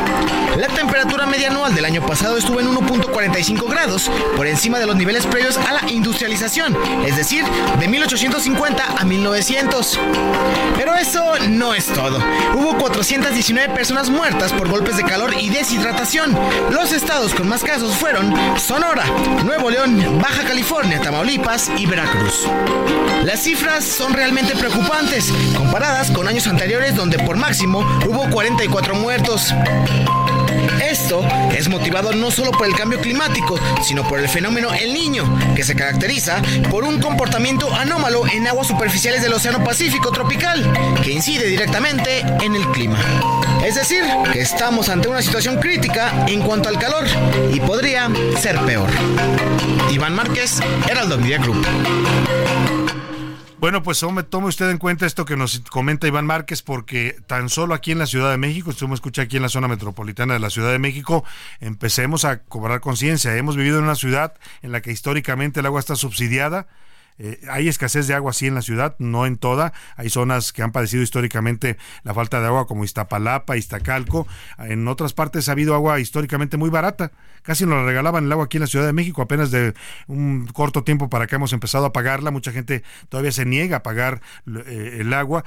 Eh, el tema, el tema, ahora sí ya si no la paga usted además se la cortan. El tema es que en estos momentos el sistema Cutzamala se encuentra por debajo del 40% de su capacidad, empezando el año y falta la época de estiaje. Así es que, de verdad, hágame caso, usen racionalmente el agua, eh, no la desperdicie, almacene lo más que pueda y bueno, pues hay que cobrar conciencia de esta realidad que nos está alcanzando y que además es ya anticipada y alertada con tiempo por los especialistas. Y hablando de esto, pues la sequía también suele traer, pues, eh, otro problema, que son los incendios. En este contexto y en pleno invierno, debido a la falta de humedad y ya cerca del inicio de la temporada de incendios, que comienza en las próximas semanas, eh, pues normalmente se esperaba que empezara la temporada de incendios en febrero, pero ahora Ahora con estas sequías que hemos tenido en los últimos años, hay estados que ya están prácticamente preparándose para combatir incendios. Es el caso de Chihuahua. El gobierno de ese estado está preparando 150 brigadas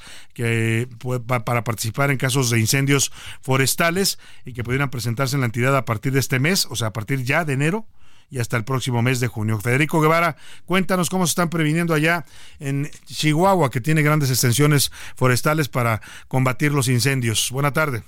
Efectivamente, Salvador, uno de los grandes problemas que año tras año se presentan en el estado de Chihuahua es tratar de combatir los incendios forestales en esta vasta geografía en donde la Sierra Tarahumara pues es el pulmón del estado, eh, pues se registran eh, un sinnúmero de, de incendios. El año pasado se atendieron 620 incendios forestales y fueron afectadas 143.456 hectáreas y tan solo 1.400 hombres y mujeres combatientes trabajaron arduamente para tratar de sofocar estos incendios.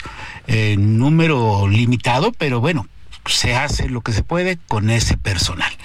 Inició de esta manera la nueva temporada 2024 en donde alrededor de 150 brigadas contra incendios forestales fueron eh, creadas y están ubicadas en los principales municipios catalogados como prioritarios por la alta incidencia de incendios forestales.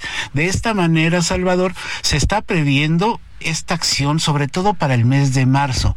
Hasta aquí la información, Salvador. Buenas tardes. Muchas gracias, Federico Guevara. Buenas tardes. Pues estaremos pendientes de esta situación que no solo afecta a Chihuahua, lamentablemente, mm, pues el territorio mexicano está lleno de extensiones forestales que se ven afectadas por estos incendios que dicen los expertos van a comenzar más temprano en este año 2024. Oiga, y vamos a platicar aquí en cabina con un colaborador de A la Una en el Ojo Público. Usted lo escucha todos los lunes con su poder nacional, siempre con comentarios atinados sobre temas de seguridad, de política política, también a veces le entra al tema, a los temas políticos, pero sobre todo la seguridad nacional, la defensa, que es uno de sus grandes expertices. Está aquí en la cabina y me da gusto recibir y darle la bienvenida al doctor Javier Oliva Posada, profesor de la Facultad de Ciencias Políticas y Sociales de la UNAM. Bienvenido, doctor. ¿Qué tal, Salvador? Muchas gracias por la oportunidad de estar aquí en, en cabina y gracias siempre también por el espacio todos los lunes. Y lo hemos invitado, no para que haga su comentario de los lunes en vivo, sino para que nos cuente, porque lo acaba de nombrar la UNAM. Bueno, desde agosto de 2023 comenzó esto, pero este año va a cobrar mayor fuerza. Autoridades educativas e investigadores de la UNAM llegaron a un acuerdo para crear por primera vez el Seminario Universitario de Estudios sobre Democracia, Defensa, Dimensiones de la Seguridad y la Inteligencia. Un nuevo seminario que nos dicen es una especie de eh, área de investigación permanente, doctor Oliva. Así es, estos eh, seminarios, junto con el Seminario de Estudios de Defensa, Seguridad e Inteligencia, están eh, organizados de la, desde la Secretaría de Desarrollo Institucional, que es una parte importante del gabinete del rector en turno, en este caso el rector, el doctor eh, Leonardo Loveni Vanegas. Entonces, estos seminarios tienen por el objetivo de primero tener un enfoque donde parte de, las, de la comunidad universitaria y las instituciones, en el caso de, este seminario de Defensa, Seguridad e Inteligencia, están contempladas las participaciones de las facultades de Ingeniería, de, Ciencias, de Derecho, eh, la Facultad de Ciencias Políticas y Sociales, desde luego algunas de las escuelas de estudios eh, profesionales, como es la eh, de Iztacala y otras instalaciones más recientes como son las de Juriquilla, León, en fin. Y el Instituto de Geografía, que es el instituto más antiguo de la UNAM. Entonces, eh, la, la, idea de tener esta articulación, son 18 instancias, pues es darle una visión a los temas de defensa, seguridad e inteligencia, no solo desde la perspectiva tradicional que implica cada uno de estos temas, sino también la, la visión que puede tener también, por ejemplo, la participación de la Facultad de Medicina, es decir, es eh, a estas alturas y después de la eh, experiencia que vivimos a nivel mundial con el COVID-19, difícilmente se podrían hacer programas o propuestas en materia de, seguridad, eh, en este caso nacional, cuando no se contemplan la posibilidad de estos contagios masivos. O también, por supuesto, como escuchábamos en, en el segmento precedente, desde luego eh, la escasez de agua, mal administrada, desde luego que puede llegarse a convertir en un problema social grave y eventualmente en un problema tanto de seguridad interior como de seguridad nacional. Ya lo, ya lo hemos visto en México, en Monterrey, cuando tuvimos esta crisis del agua el año pasado, empezó a haber brotes de inconformidad social, protestas, pleitos. A ver, doctor, eh, me parece eh, más que oportuno este seminario que eh, decide la UNAM y que va a encabezar usted junto con algunos otros especialistas, porque habla de dos temas fundamentales en este momento en México, la democracia, estamos en un año que podría decirse definitorio para lo que venga en los próximos seis años y también, además también la seguridad, la defensa y la inteligencia.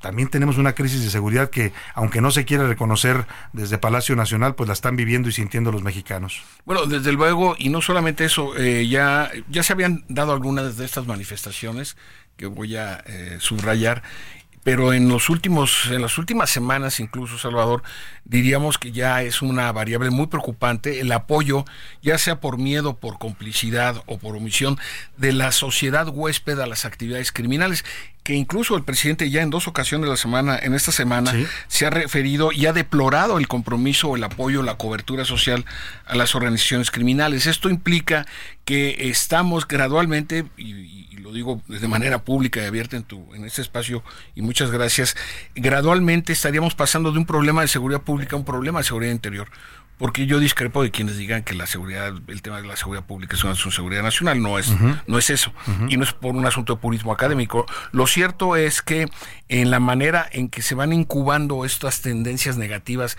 que van depredando los sistemas sociales, desde luego la productividad, las actividades cotidianas de estos eh, círculos sociales, pues eh, nos, nos llevan a plantearnos medidas que no pueden ser solamente desde la perspectiva, insisto, de la, de la contención o la represión a, las actividades criminales.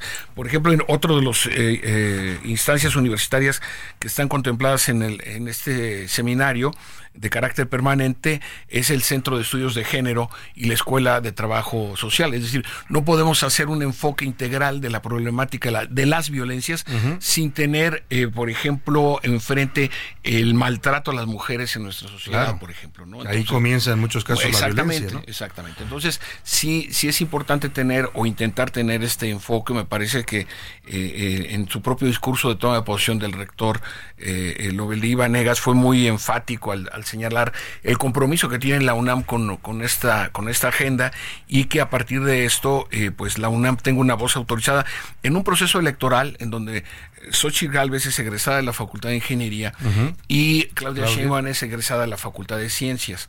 ¿Esto qué significa? Primero que la UNAM está participando a, través de sus egresadas, independientemente de las preferencias que cada uno pudiera tener. Lo cierto es que la UNAM eh, debe participar en ese sentido con una voz y una propuesta eh, autorizada y alejarnos de los disparates y de las ocurrencias que como usualmente ocurren en las campañas, que se entiende, pero no en un tema tan sensible en este caso específicamente como es la seguridad pública. Ahora, cuando se habla que el objetivo de este seminario es eh, generar conocimiento académico innovador, hablamos de que van a hacer estudios que estén más acordes a nuestra realidad actual, es decir, no solo teorías y conceptos ya conocidos sobre estas temáticas de democracia y seguridad, sino también hablar de la realidad y la actualidad. Así es de hecho, este seminario tiene tres áreas, tres componentes. Uno es el consejo directivo donde están las y los representantes institucionales de estas 18 instancias, ¿no? Las directoras de facultades y centros, por ejemplo, ¿no? El Centro de Estudios de la Complejidad. El segundo es un consejo asesor de especialistas, Y un tercero es el consejo asesor de especialistas internacionales justamente para darle a través de, de, la, importancia que tiene la UNAM por sí misma como institución educativa de Hispanoamérica, eh, lo, que, lo, que, lo que implica eh, trabajar de manera detallada y cuando se plantea en los acuerdos algo innovador, no es solamente por el hecho de que sea diferente, sino algo que tenga consistencia, pero sobre todo viabilidad. ¿no? Claro.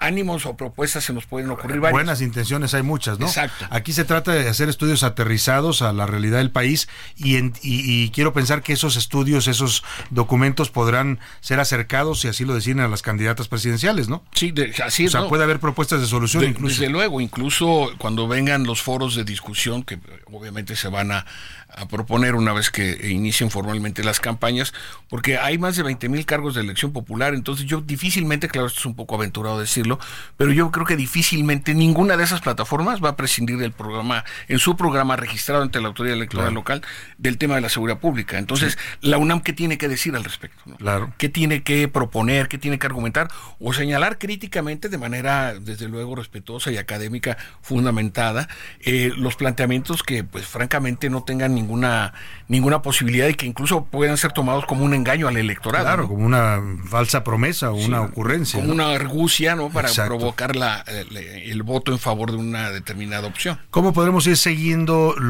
el conocimiento que genera este seminario? ¿Cómo el público que nos escucha puede eh, acceder eh, a, ver lo que se está aportando en este seminario? Muchas gracias, una pregunta muy importante porque en el mes de, en el mes de febrero, en la primera semana, ya está eh, todo el trabajo de la creación de la página web el SUETSI es el, el acrónimo de, de Seminario Universitario de Estudios en Defensa, Seguridad e Inteligencia. Y eh, ahí estarán los, doc- los documentos y los estudios, por supuesto, al alcance de, de la persona que guste o quiera o desee eh, eh, participar o interesarse simplemente, ¿no? Entonces esto es una esto es un asunto muy importante el tener la posibilidad del contacto, del acceso a la, a la información para poder entonces estar en condiciones de hacerlo. Pues vamos a estar muy, muy, muy atentos a, que- a la página y a lo que se vaya generando en este seminario, el SUETSI, me gusta el, SUETSI, el sí. acrónimo. Suena bien, es el seminario de eh, universitario de estudios sobre democracia, defensa, dimensiones de la seguridad e inteligencia de la UNAM. Felicidades, enhorabuena por este nombramiento, doctor, muy merecido y esperemos que sea algo que aporte a las necesidades en este momento del país. Estoy muy agradecido con la oportunidad que me da eh, el rector de la de la UNAM y por supuesto muy agradecido con la comunidad de mis colegas, alumnos y alumnos de licenciatura, maestría y doctorado. Gracias, doctor Oliva. Un gusto tenerlo aquí en cabina. Gracias. Buen Javier fin de Oliva semana. Posada. Muchas gracias. Un fin- buen fin de semana también para usted. Es el doctor Javier Oliva Posada, es eh, profesor e investigador de la Facultad de Ciencias Políticas de la UNAM. Vámonos a información de último minuto. Último minuto en A la Una, con Salvador García Soto. Salvador, así es este viernes y precisamente hablando de los temas del agua, fíjate que en, en- justo en Quintana Roo, el gobierno del, del estado acaba de presentar una denuncia ante la Fiscalía General de la República y esto se está confirmando también, Salvador, en contra de Aguacán. ¿Quién es Aguacán? Es una empresa privada operadora de agua potable en el norte justamente de esta entidad por presuntamente haber promovido un amparo, Salvador, y es lo que dice el gobierno de Quintana Roo, mediante engaños. Esta empresa llamada y denominada como Aguacán habría presentado un amparo ante una jue- un juez federal engañando a este litigante. La compañía de desarrollo hidráulico de Cancún, que es lo- la demandada por parte del gobierno de Quintana Roo, mejor conocida como Aguacán, intentó ampararse para evitar que se le retirara la concesión para seguir operando hasta 2053 la red de agua potable y el alcantarillado de cuatro municipios de Quintana Roo. Esto en atención a los resultados de una consulta popular en 2021 en el gobierno de Salvador que pedía que fuera el gobierno y el mismo estado que llevara el manejo de las aguas. Así que ya hay esta denuncia en contra de esta empresa por este presunto mal manejo en contra de un Muy bien, pues veremos en qué termina este pleito por el agua allá en Quintana Roo, más bien por la administración del agua. ¿Quién presta el servicio? Es lo que está a debate si sigue siendo la empresa privada que lo ha hecho en los últimos años o se lo queda el gobierno.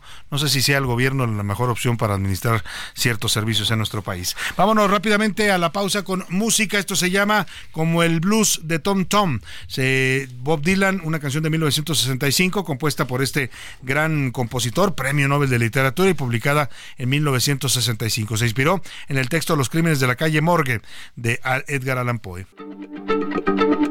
Heraldo Radio, la H se lee, se comparte, se ve y ahora también se escucha.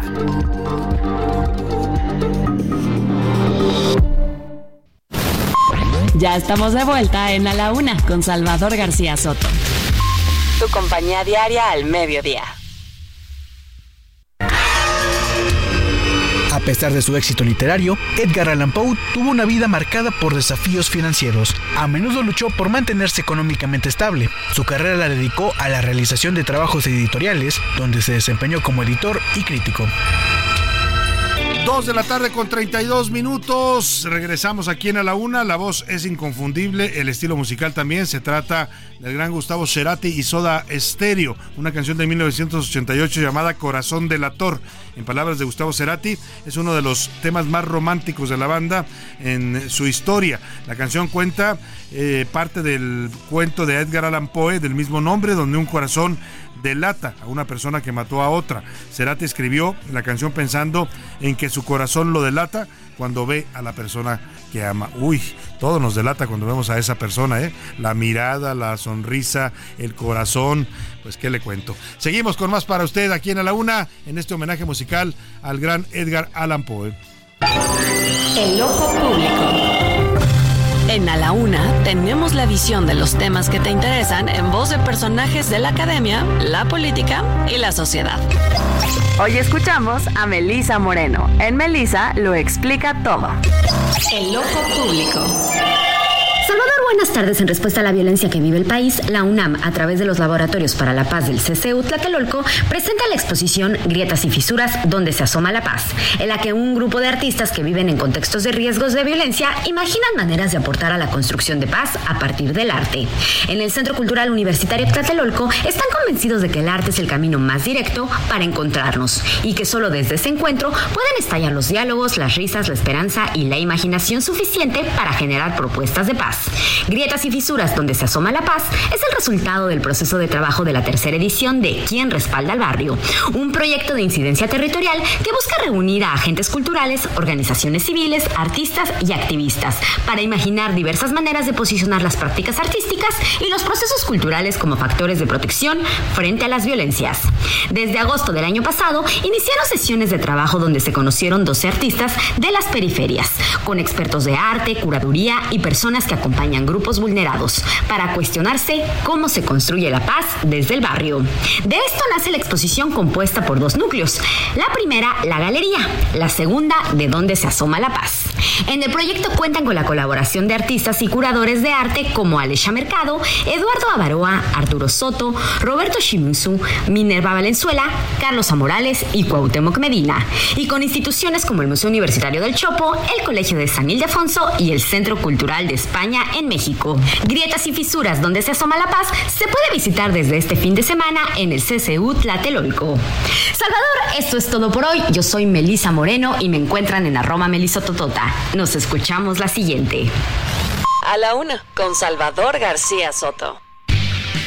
Dos de la tarde con 35 minutos. Seguimos con usted aquí en eh, A la Una. Esta recomendación que hacía Melisa Moreno, nuestra eh, colaboradora y periodista de eh, cultural, pues sígala siempre, de verdad que vale la pena siempre lo que ella recomienda. Se llama Grietas y Fisuras, esta exposición, Grietas y Fisuras, donde se asoma la paz. Es una exposición de la Universidad Nacional que busca devolver la esperanza para generar la paz. Y mire que los mexicanos hoy estamos huérfanos de esperanza. ¿eh? La última esperanza que tuvimos llegó en el 2018 y terminó en gran decepción. Vamos a más información. En Nuevo León detuvieron a José Alberto García Vilano, alias El Quena, o el Ciclón 19. Lo capturaron en conjunto la Agencia Estatal de Investigación y la Marina. Dicen que es uno de los principales generadores de violencia allá en la zona metropolitana de Monterrey y en el estado de Nuevo León. Vamos con Juan Teniente, justamente hasta Monterrey, para que nos informe. Juan, muy buenas tardes.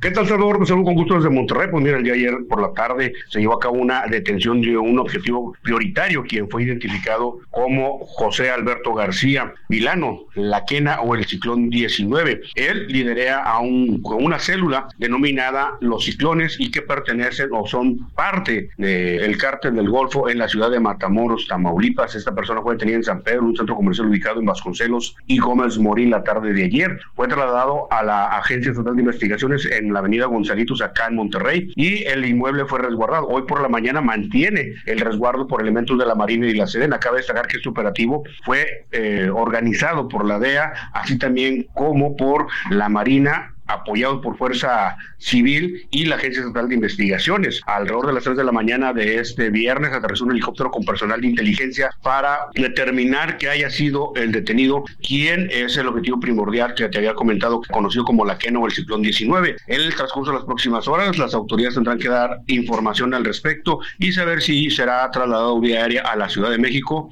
y con posible deportación por los delitos que se le acusan allá en Estados Unidos por el plagio en marzo de 2023 en la ciudad de Matamoros de ciudadanos norteamericanos que ingresaron a esa frontera tamaulipeca. Hasta aquí mi reporte, Salvador. Que tengas buen fin de semana. De pelos. Historias descabelladas con Mauricio Rugerio. Dos de la tarde con 37 minutos, es viernes y el cuerpo lo sabe y nos damos cuenta también porque llega a la cabina Mauricio Rugerio y sus historias descabelladas, sus historias de pelos. ¿Cómo estás Mauricio? Bienvenido. Salvador, muy contento, feliz año, un poco tarde, pero sabes, eh, alegre por, por las personas que finalmente ganaron eh, su premio de su cambio de look y bueno, estuvieron en Staff M muy contentas. Oye, cuéntanos, fueron tres ganadoras, ¿no? Así Eh, es. eh, las pusimos en contacto a las tres con Mauricio para que fueran a hacer válido su premio de un cambio total de look. Entiendo que llegaron dos, una tercera tuvo problemas de COVID y no, no ha podido asistir. Así es, eh, nos muy amablemente nos, nos pervino que qué importante esto es como sociedad y comunidad, no comunicarnos y decir, ¿sabes qué? Tengo este tema, eh, esperaré a estar mejor y con gusto la seguiremos esperando. Quien sí fue, fíjate que es María Elena Cepeda, una radioescucha, por cierto, muy asidua a ustedes, les Sí. manda muchos saludos, una persona que trabaja eh, literal, este en, en el, en el hogar haciendo limpieza, Ujú, etcétera. Y, y fue muy grata su visita a Salvador. ¿Por qué? Porque es eh, estas personas que tienen muchas canas y dicen, ya me cansé de los tintes, ya no quiero estar cada mes haciéndome color. Llega un momento que te enfadas y que además también cobras conciencia del daño que le estás haciendo a tu cabello. A tu cabello el gasto y el tiempo que te lleva. el gasto. Entonces eh, fue, fue un, eh, un proceso muy bonito, ella estaba muy contenta y la verdad es que son de las ganadoras que uno agradece también que tenga uno la, la oportunidad de poderlas tocar. Qué interesante, o sea, ¿la hiciste salir ya luciendo sus canas? No, bueno, Salvador se sentía actriz de Hollywood. La Qué tuvimos maravilla. acá, José Luis, ¿cierto? A ver, vamos a escuchar el audio de María Elena, es el audio de María Elena Cepeda. Ah, de ambas. Vamos a escuchar primero quién está primero. María Elena Cepeda, escuchemos y después escuchamos a la siguiente participante, ahora que nos explique Mauricio. Hola, buen día. Soy Gaby Galván este, y vengo de- del Estado de, de México. En el coche este, manejando y fue que supe yo de la dinámica que estuvo este, con Salvador este, García y fue por eso que me, ahora sí que tuve la, la suerte de, de salir este, sorteada. Pues las expectativas este, referente a lo del cambio, pues la verdad sí este, muy entusiasmada y pues la verdad sí con expectativas la verdad muy altas. Soy María Elena Cepeda Ponce, vengo de, de por medio del programa de Salvador García Soto a la una, ahí me enteré. Un cambio increíble, es lo que yo espero porque yo sé que estoy en buenas manos.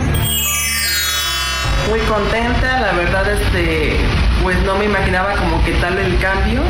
Sí siento este, pues súper feliz y contenta de que por la, por los rizos que ahora pues tengo. Y la verdad muy, muy, muy feliz. El servicio pues sí me gustó mucho. Ahora sé que todo el staff, la verdad súper amable, muy lindos. Este, y Mauricio pues una persona muy, muy linda. Renovada, renovada, esa es la palabra. Excelente, excelente, fue muy bueno. Si pudiera dar mil, pongo mil. bueno, que estoy muy agradecida con ellos, cada una de las personas que, que participó me trataron como, como lo que es una, una persona importante y que se los agradezco mucho.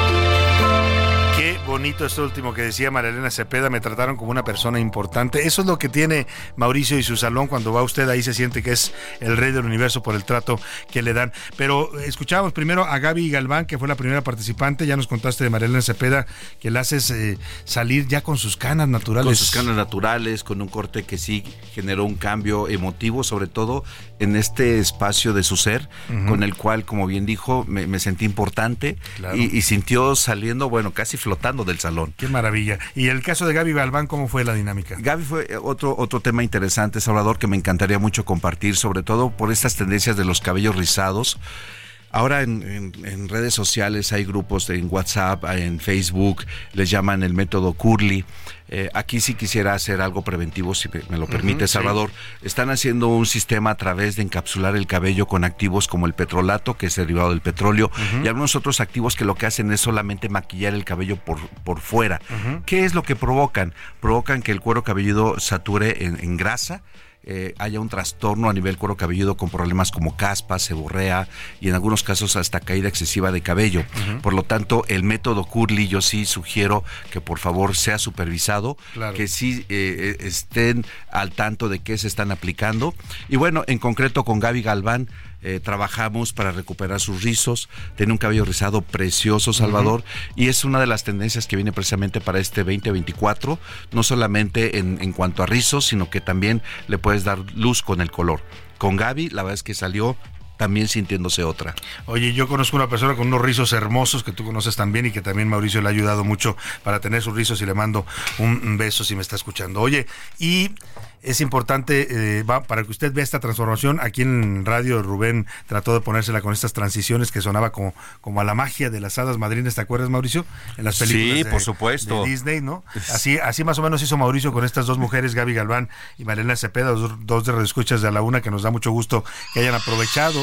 Esa es el, la magia que hizo Mauricio con ellas. Y para que usted las vea cómo estaban antes y después, vamos a en este momento a subir a nuestras redes sociales, arroba ese García Soto en Twitter, también en Instagram soy Salvador García Soto. Vamos a subir los videos del antes y después de estas dos mujeres. Mauricio, gracias de verdad, mm, de parte nuestra y por supuesto de nuestras radioescuchas a las que les hace estos regalos tan, tan significativos. Para nosotros también eh, agradecer la confianza y lo más importante, Salvador, es que ver que a través de un solo gesto, un cambio que puedas hacer en el cabello, puede ser muy significativo, puede ser impactante, sobre todo en tu estado de ánimo y en tu estado emocional. Qué bonito, qué bonito. Muchas gracias, Mauricio. Placer, Salvador. redes sociales para que te busquen, te sí, contacten. estamos como Staff M Lounge y estamos como Staff M, tanto en Facebook como en Instagram, Salvador. Ya sabe, ahí puede contactar a Mauricio y buscarlo en su salón que está ubicado en... Estamos en San Borja 1030, esquina División del Norte, la colonia del Valle, y se llama Staff M. Muchas gracias, Mauricio. Un placer, Salvador. Un placer gracias. Tenerte aquí. gracias Vámonos Salvador. rápidamente a, a, los deportes. Ya llegó a la cabina con todo y boina negra. Ahora le voy a preguntar por qué el señor Oscar Mota. Los deportes en A la Una con Oscar Mota. Señor Mota, ¿cómo está usted? Mi querido Salvador García Soto, amigas, amigos, hoy un gran día para ganar. Eh, aprovechando que todavía tengo aquí al señor Mauricio Ruggiero a mi lado, uh -huh. eh, están hablando de los rizos y de los míos no, no, no, claro. no, no van a hablar de los míos. Ahora el señor Oscar Mota se ha dejado el cabello largo porque tuvimos una temporada del Club de los Greñudos aquí en, es correcto. en la Laguna. Ya voy y, a de salida. Sí, te salen, te, tienes el pelo rizado. Son chinos de mugre, querido Salvador Soto, entonces este... Básicamente el método Vamos Mota. a ver si el fin de semana ya me ayuda. Oye, Amigos, Oscar, sí. ¿por qué vienes todo de negro? Estamos conmemorando a Edgar Allan Sí. Poe y tú me llegas traje negro, o sea, Justamente. traje negro, camisa negra y boina negra. Justamente hay que hablar, obviamente, de la poesía de Edgar Allan Poe y su relación con el deporte, querido Salvador García Soto. A ver, y con esto inicio, obviamente, en forma. Mañana se juegan las divisionales de la NFL, donde, por cierto, el primer partido es a las tres y media de la tarde, tiempo de la Ciudad de México, entre los Ravens de Baltimore en contra de eh, los Tejanos de Houston. El nombre de los Ravens de Baltimore es, una, es de precisamente porque Edgar Allan Poe es de Baltimore. Ah, por eso The Raven. Correcto, entonces a través de su obra más famosa, no es la única, pero su obra, una de las más famosas, este, eh, El Cuervo. Mira qué buen dato, no sabía que de ahí tomaron el Justamente cuando hacen el, el equipo de los Ravens, que tiene que ver con una situación a finales de los años 90, cuando termina, se termina mudando el equipo de los Browns de Cleveland, se lo llevan entonces a Baltimore, pero viene ahí obviamente el asunto de la NFL y aficionados de volver a, a crear al equipo de Browns. Entonces es un equipo nuevo y dicen, a ver, ¿cómo le vamos a poner el nombre? Y resulta que entonces de, terminan definiendo que es un ícono obviamente de nuestro, de nuestro lugar, es Edgar Allan Poe, y por eso los Ravens de Baltimore quiere decir, o bueno, es un homenaje precisamente al cuervo de Edgar Allan Poe, y ya nada más como dato extra, que no tiene que ver con Allan Poe ni mucho menos, pero también de Baltimore, es más ni menos que la bala de Baltimore, Michael Phelps, uh -huh. que es el máximo ganador en la historia eh, de medallas de oro olímpicas. El nadador. Saeta, ¿no? Qué cosa tan impresionante. Increíble lo que hacía Michael Phelps. Continúa entonces, obviamente, ya hablando con esta parte de NFL. Primero Ravens contra Texans. Después viene el equipo de Packers contra eh, San Francisco. Si usted le quiere apostar otra vez a Packers y le vuelve a ir, seguramente va a ganar buena lana. Están abajo por menos 10 en las apuestas. Le pusieron una madrina sabrosa a mis vaqueros la semana pasada. Entonces, por ahí puede haber una ligera sorpresa, pero realmente San Francisco, lo hemos platicado aquí, es el gran favorito el domingo. Platillazos es el equipo de eh, Leones de Detroit contra Tampa Bay. Y a las 5:30 de la tarde, para que usted ya tenga hecha su tarea, su comida, lo que sea, no se puede perder el partido Chiefs contra Bills. Está verdaderamente increíble. El lunes lo platicaremos. Paso al tema del fútbol, querido Salvador. A ver, el día de ayer platicamos, porque eh, fue la noticia en el momento, el asunto de Andrés Guardado sí. al equipo de León. Que viene al León, ¿no? Correcto. De... Hay varios detalles que hay que platicar, pero me llama mucho la atención. Vamos a escuchar lo siguiente a Andrés Guardado y les platico. Uh -huh. Un día, el principito guardó los lugares que había conquistado, las personas que había conocido y las estrellas que había alcanzado.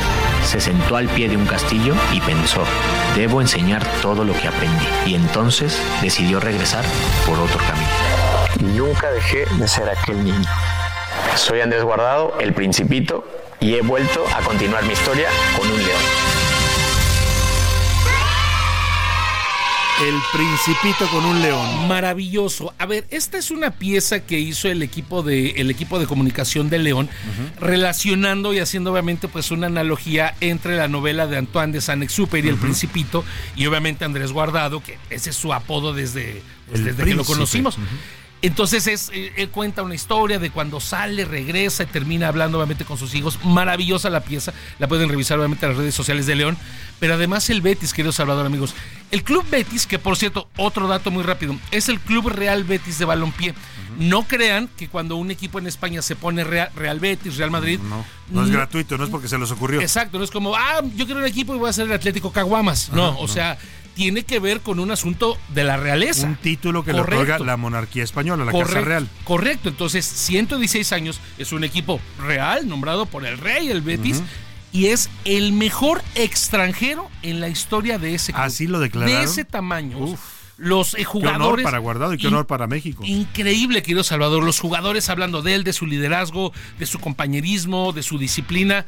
Genuinamente, querido Salvador, y no exagero porque no se ha retirado, pero tenemos que hablar de Andrés Guardado como uno de los cuatro máximos futbolistas en la historia de, de- de México. Y reitero, aún no se ha despedido. Eh, vamos a revisar el día lunes, la jornada 2, para no extenderme mucho. Uno de los partidos más importantes. Hoy está ahí un Atlético San Luis Pumas. Mañana Tigres contra Chivas. Es la jornada 2, pero se antoja interesante, ¿no? Pues sí, se antoja antoja que las chivas ya despierten, se antoja darles unas cachetadas guajoloteras para que reaccionen, ¿no? Para que nos debute también el nuevo este, futbolista Kate Cowell, ¿no? Kate Este, Cowell. Kate Cowell, a ver cómo le va. Por último, quiero saludar, y no menos importante, hace unos instantes, eh, Karina Rodríguez, jugadora del América Femenil, dio estas declaraciones. Vamos a escucharlas. Eso es algo que queremos mejorar. Am, ya ves que los hombres no, no juegan en una cancha aquí o algo así, entonces am, obviamente es un poco difícil, pero es algo que estamos practicando con el club para que podamos mejorar la cancha porque debemos de jugar en un estadio. Ahí está, querido Salvador. ¿Qué es lo que dice Karina Rodríguez? La escuchamos. Pues pide que sus partidos los jueguen en el Estadio Azteca. No solamente ellas juegan en el campo de entrenamiento allá en Coapa. Dice Karina Rodríguez, creo que nosotras somos capaces de poder llenar el Estadio Azteca. Entonces, pues es un llamado interesante, es un llamado importante. ¿Qué opina usted que nos está escuchando? Para que, eh, pues no solamente ellas, pero ella ahorita hace ese llamado. Queremos jugar en un estadio como lo hacen los hombres. Señores del América, oiga, no discriminen, ¿no? Porque, porque los caballeros sí pueden jugar en Correcto. el estadio principal, en el Azteca, y a las mujeres les mandan a un campo de entrenamiento. ¿Será Correcto. que hay, pues, misoginia? O una muy mala planeación de marketing, querido Salvador, Pues sí. ¿no? O sea, se pueden aprovechar perfectamente. Porque ambos. ningún otro equipo lo hace, ¿no? O sea, los equipos femeniles juegan normalmente en la sede del equipo. Eh, Pumas no, Pumas tampoco abre el, ¿No? eh, el- el Uf, Olímpico, uf. entonces... Bueno, eh, también tiene que ver quizás con un tema de taquilla todavía. Sí, pero bueno, así es. Ahí está la queja y la denuncia que hacen las jugadoras del América Femenil. Muchas gracias. Oscar Hoy un gran día para ganar. Vámonos con los curuleros de San Lázaro. Le hicieron su canción a los derrumbes de las 4T. Se cayó la línea 12 del metro. Se secó el ahuehuete. Se caen y se accidentan todos los días vagones del metro. Y ahora se cayó una parte de una trave en el tren México-Toluca. Escuchemos. Todo se derrumbó, se cayó por aquí, se rompió por ahí. Si está mal hecho fue la 4T, la 4T. Se cae el metro, la cárcel se quema, cosas mal hechas andan estrenando sin fin. Me encantaba la idea del tren y la refinería. Con todo me emocioné, yo te seguía. Hasta que lo noté, nada servía. Y pude comprender que me mentías. Todo se derrumbó, se cayó por aquí, se rompió por ahí.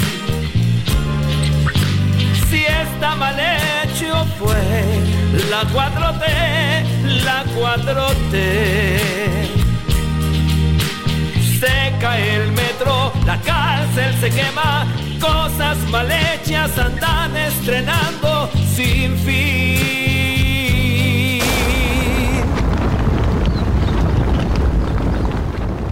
Bueno, hasta la canción se les derrumbó a los curuleros de San Lázaro, Pepe Navarro y Pepe Velarde. Pues eso de andar inaugurando obras a la carrera o andarlas terminando a la carrera, solamente trae eso, derrumbes que no son solo de estructuras físicas, eh, también de la confianza y de la credibilidad de la gente. José Luis Sánchez, antes de despedirnos, ¿quiénes se llevaron los pases dobles para el Teatro Cabaret de Adriana Moles y su Divas de... ¿Divas de qué es?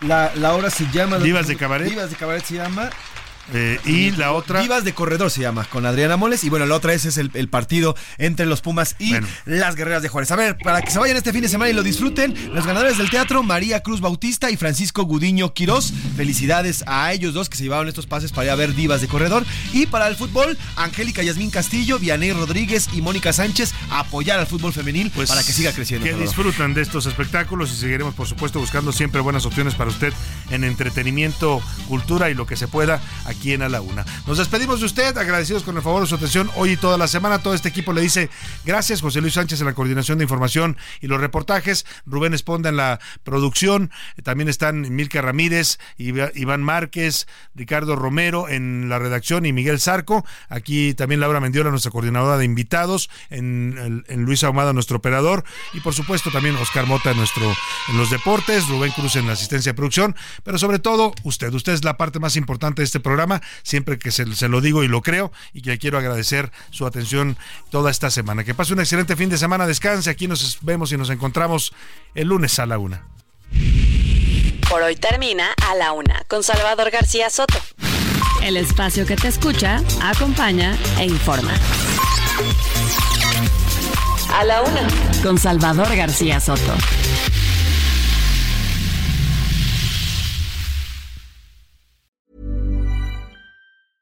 Imagine the softest sheets you've ever felt. Now imagine them getting even softer over time. That's what you'll feel with Bowl and Branch's organic cotton sheets. In a recent customer survey, 96% replied that Bowl and Branch sheets get softer with every wash. Start getting your best night's sleep in these sheets that get softer and softer for years to come. Try their sheets with a 30-night guarantee. Plus, get 15% off your first order at bowlandbranch.com. Code BUTTERY. Exclusions apply. See site for details.